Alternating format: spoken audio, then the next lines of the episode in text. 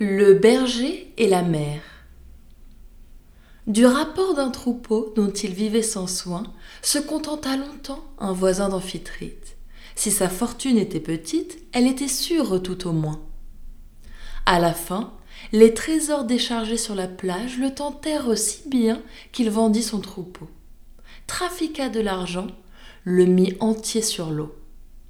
Cet argent périt par naufrage son maître fut réduit à garder les brebis, non plus berger en chef comme il était jadis.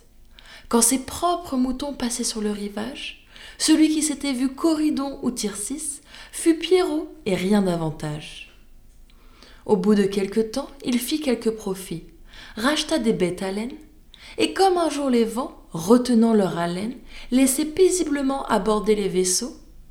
Vous voulez de l'argent, ô mesdames les eaux dit-il, Adressez-vous, je vous prie, à quelque autre. Ma foi, vous n'aurez pas le nôtre.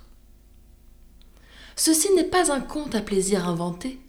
Je me sers de la vérité pour montrer, par expérience, qu'un sou, quand il est assuré, vaut mieux que cinq en espérance, qu'il se faut contenter de sa condition, qu'au conseil de la mère et de l'ambition, nous devons fermer les oreilles. Pour un qui s'en louera, dix mille s'en plaindront. La mer promet monts et merveilles. Fiez-vous-y, les vents et les voleurs viendront.